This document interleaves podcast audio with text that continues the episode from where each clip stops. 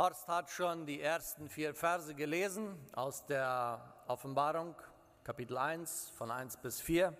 Ich möchte weitermachen. Wenn wir den Text anstrahlen können, dann können wir mitlesen. Ich lese von Vers 4 noch einmal.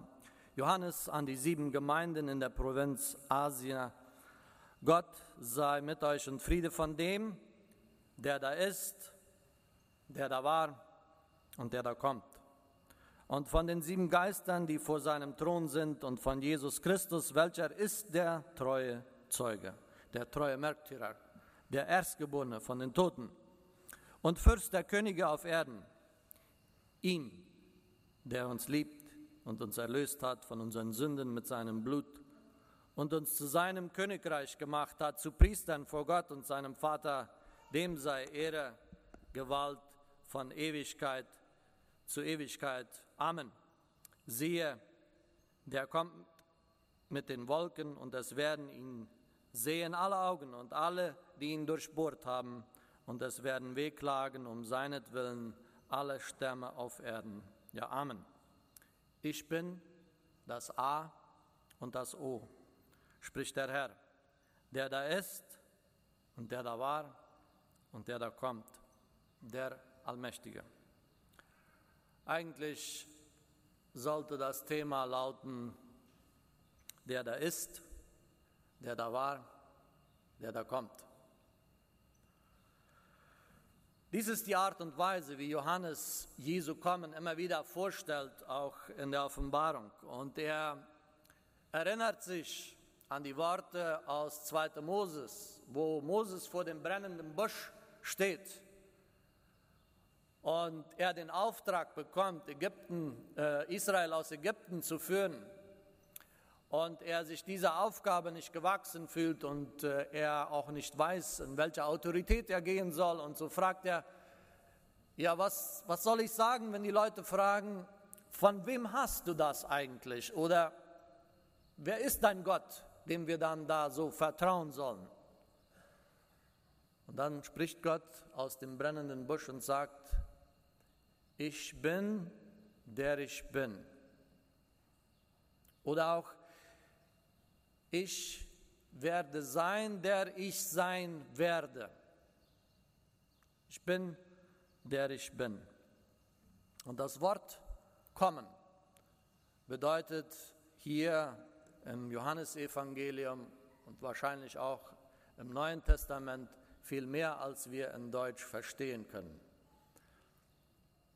Eigentlich bedeutet Offenbarung das Kommen Gottes.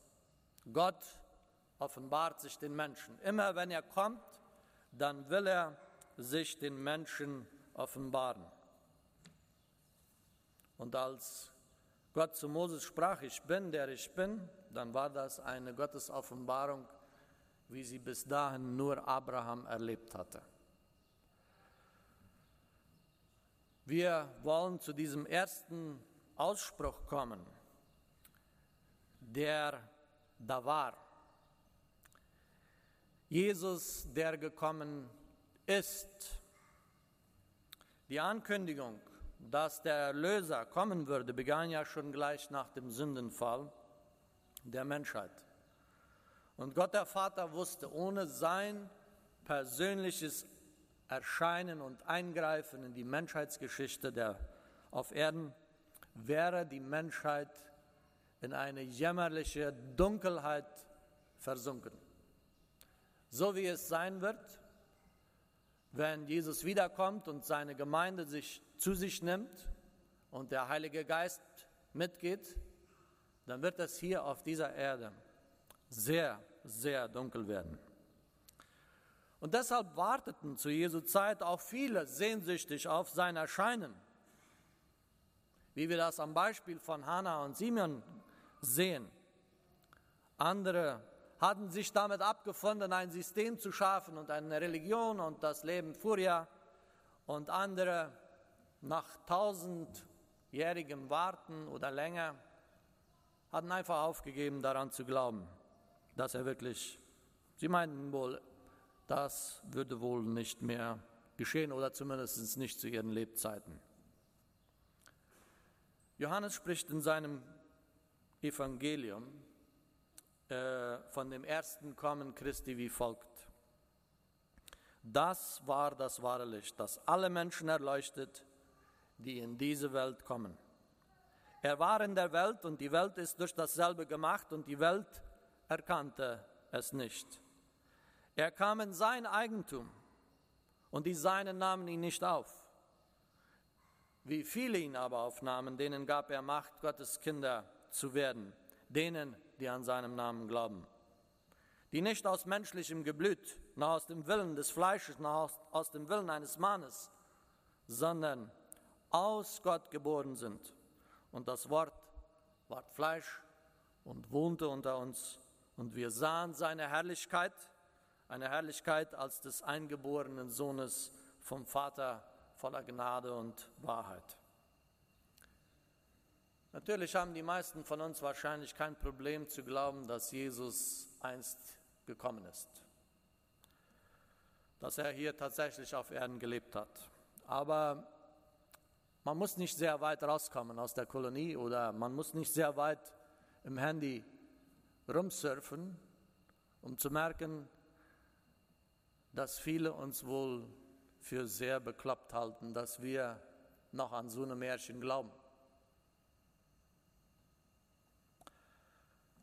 Tatsächlich gibt es aber genügend historische Quellen, die darauf hinweisen, dass Jesus gekommen ist und dass er hier auf Erden gelebt hat und dass er hier auch etwas Großes bewirkt hat, ja, dass er sogar ein Prophet gewesen ist.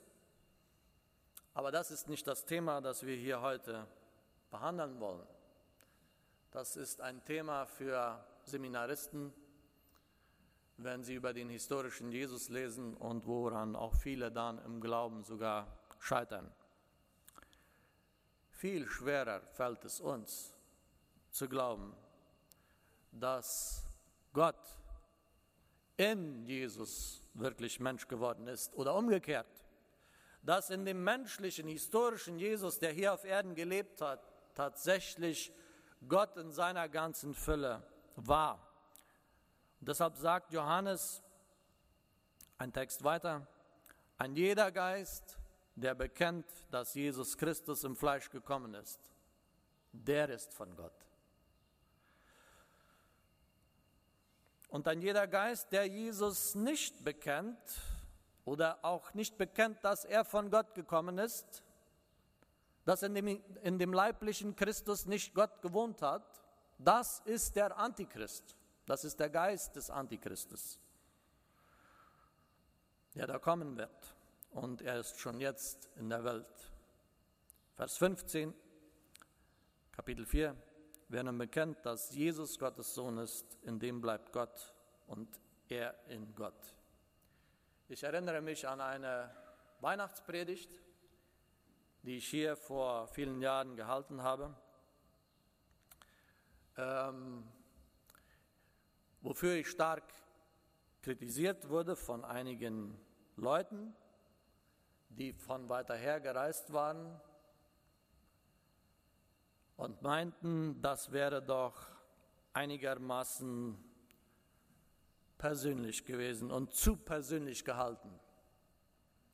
Wenn man über so, einen, so ein Ereignis wie das Kommen Christi, Weihnachten spricht, äh, äh, predigte, dann müsste man es mystischer halten, dann müsste man es rein historisch halten und es nicht versuchen, die Leute, an die Leute so stark ranzubringen.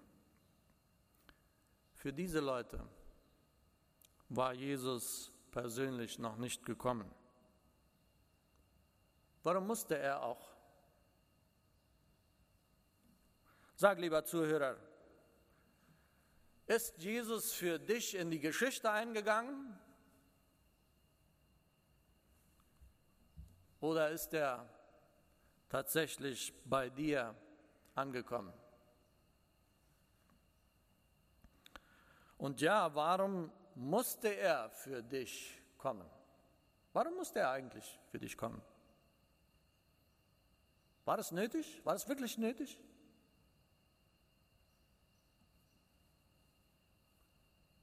Er kam in sein Eigentum, sagt es, und die Seinen nahmen ihn nicht auf. Du und ich, wir sind bis auf die kleinste Zelle hin in unserem Körper ein Geschöpf Gottes. Aber unsere Sünde trennt uns von unserem Schöpfer. Und darum frage ich dich, warum musste Jesus denn wirklich kommen für dich? Die Frage im Jenseits wird nicht sein, ob Jesus gekommen ist, sondern ob du ihn bei dir hast ankommen lassen. Ob du und ich die Notwendigkeit erkannt haben, dass wir einen ganz persönlichen Erlöser brauchen. Wir kommen zu unserem zweiten Punkt. Der da ist, Jesus kommt heute, können wir sagen. Der gegenwärtige Jesus. Jesus ist immer der Gegenwärtige. Er ist der da ist.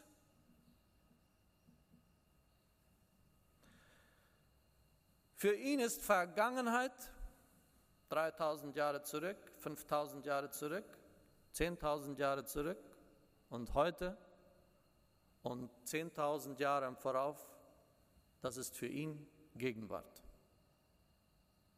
Das ist alles auf der Pantalla. Es heißt von ihm, ihm, der uns liebt und uns erlöst hat von unseren Sünden mit seinem Blut. Der uns liebt, beschreibt immer die Gegenwart des Kindes Gottes. Das ist eine Gewissheit, auf die wir bauen können. Und manchmal, da fragen wir uns aber, wenn Jesus mich liebt, warum kommt er nicht endlich in meine Not? Warum kommt er nicht und erlöst mich von meinem Krebsleiden? Warum kommt er nicht und greift endlich in meine Ehe ein? Warum hilft er mir nicht in meiner Wirtschaftslage? Warum kommt er nicht für meine Kinder? Warum kommt er nicht in meine Trauer, in meinen Verlust, in meinen Schmerz hinein? Warum merke ich so wenig von seiner Gegenwart, wenn er der Gegenwärtige ist? Oder andere Fragen. Wenn Jesus gekommen ist,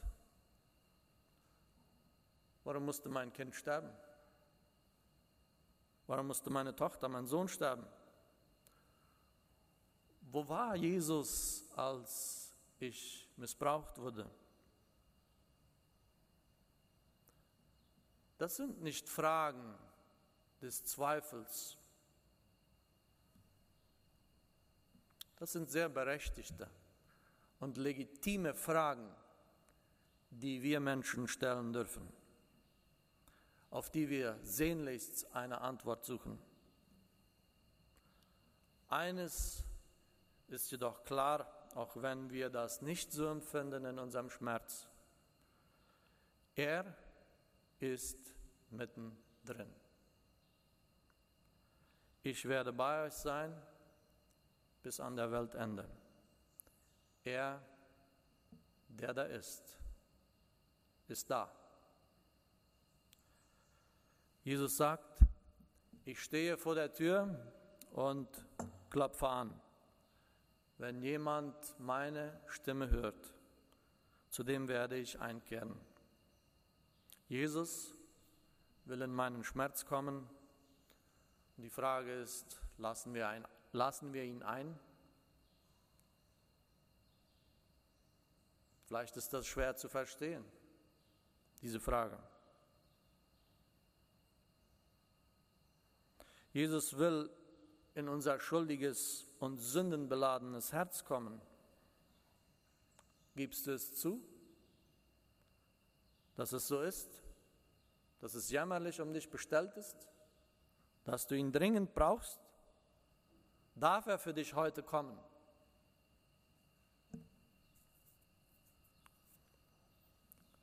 Ein letztes, der da kommt.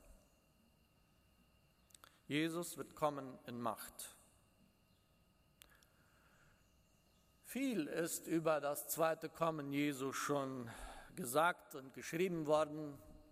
Im Allgemeinen gibt es sieben Theorien darüber, theologische Richtlinien, wie man die Offenbarung auslegen kann. Einige glauben, er ist einmal als Messias gekommen und dann wird er irgendwann wiederkommen und die Gemeinde zu sich nehmen und dann äh, wird er das tausendjährige Reich hier aufrichten und dann irgendwann wird er wiederkommen und er wird Israel mit sich führen. Und äh, ja, dann gibt es noch andere Ansichten und so weiter, über die ich auch nicht eingehen möchte. Aber diese Theorie ist von vielen wird von vielen hier unter uns aufgenommen, sie wird auch gelehrt, sie wird verbreitet, sie ist ziemlich verbreitet. Ich finde sehr wenig Ansätze, biblische Ansätze, um eine Theorie des tausendjährigen Reichs aufzubauen und wie es da sein wird und so weiter. Und noch weniger für das dritte Kommen Jesu. Jesus, eine, eines ist klar, wenn wir in die Offenbarung schauen, und ich glaube, das müssen wir klar haben. Jesus kommt wieder, um seine Gemeinde zu sich zu holen. Und damit geht auch der Heilige Geist mit. Wer da nicht mitgeht, für den ist es zu spät. Wir täten gut, vorbereitet zu sein. Vielmehr kann man aus den neutestamentlichen Texten wohl nicht sagen. Warum ist es wichtig, dass Jesus wiederkommt? Jesus schrieb an die sieben Gemeinden, die entweder schon Verfolgung erlitten oder die intensive Verfolgung erleiden würden. Und so will er die Christen ermutigen, durchzuhalten. Bis hierher hat Johannes Jesus nur in dritter Person immer wieder vorgestellt. Aber jetzt nimmt Jesus sozusagen das Mikrofon selbst in die Hand und sagt, ich bin das A und das O. Ich bin der Allmächtige. Ich bin der da war, der da ist, der da war und der da kommt. Ich bin Anfang und Ende.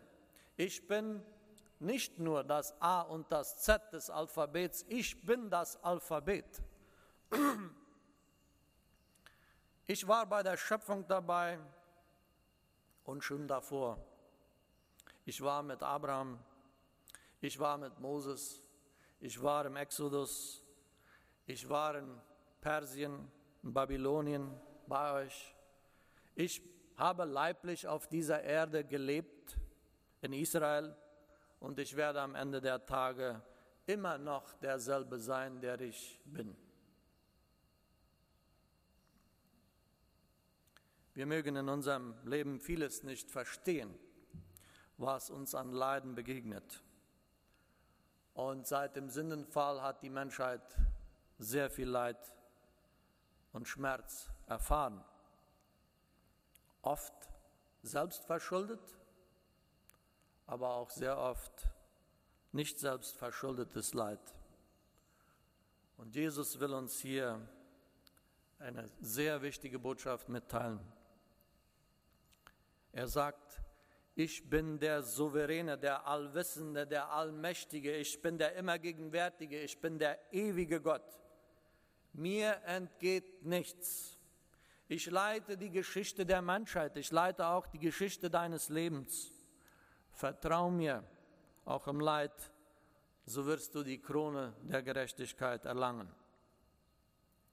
Leid und Schmerz können wir Menschen nur irgendwann einordnen, wenn wir den souveränen, den allwissenden, ewigen und liebenden Gott uns vor Augen halten. Außerdem sagt Jesus, wenn ich komme, werden mich alle sehen, auch die, die mich durchbohrt haben. Auch du und ich werden ihn sehen. Denn wir sind schuld am Leid auf dieser Welt. Wir haben Jesu Herz durchbohrt mit unserer Sünde. Aber Jesus erinnert uns in Vers 7 an seinen Sühnetod, ihm der uns liebt und uns erlöst hat von unseren Sünden mit seinem Blut. Vor einigen Tagen bekamen wir ein Lied zugeschickt von äh, unserer, einer unserer Töchter, wo ein Mensch ein Lied schreibt, Casting Crowns, äh, das heißt The Only Scars in Heaven. Dieses Lied beschreibt den Verlust eines geliebten Menschen. Und das heißt also, wenn ich nur gewusst hätte, dass es das letzte Mal war, wirklich das letzte Mal, dann hätte ich all die Dinge, die ich tun musste, aufgeschoben, um etwas länger bei dir zu bleiben. Ich hätte dich etwas fester an mich gedrückt. Ich würde was würde ich geben für einen Tag mehr mit dir? Ich fühle eine Wunde hier in meinem Herzen, wo etwas fehlt. Sie sagen mir, die Zeit heilt alle Wunden. Doch die Gewissheit, die ich habe, dass du an einem Ort bist, wo alle deine Wunden geheilt wurden, heilt auch meine Wunden. Die einzigen Narben im Himmel, sie werden nicht mir und dir gehören. Es wird nichts Zerbrochenes und Kaputtes geben und, alt, und alles Alte wird neu gemacht. Der Gedanke, der mich jetzt zum Lächeln bringt, auch wenn meine Tränen fließen, ist, dass die einzigen Narben im Himmel an den Händen sind, die dich jetzt halten. Amen. Wir neigen unser Haupt zu einem Gebet und damit schließt der Gottesdienst.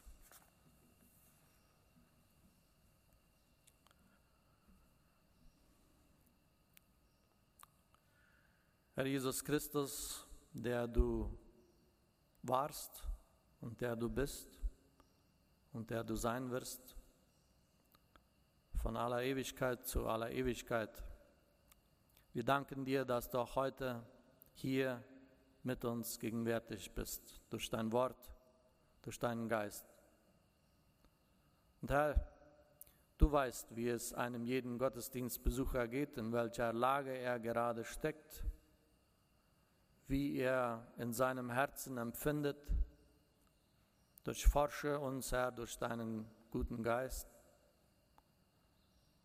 und komme du in seine Not, in unsere Verzagtheit, in unsere Verzweiflung, komme du in unseren Schmerz, komme du in unseren, unsere Trauer, in unseren Verlust. Herr, wir danken dir, dass es dir nicht egal ist um uns und dass du die Geschicke der Menschheit und auch die Geschicke unseres ganz persönlichen Lebens in deiner Hand hältst. Und dass du unveränderlich bist. Dafür danken wir dir. Amen. Damit ist der Gottesdienst geschlossen.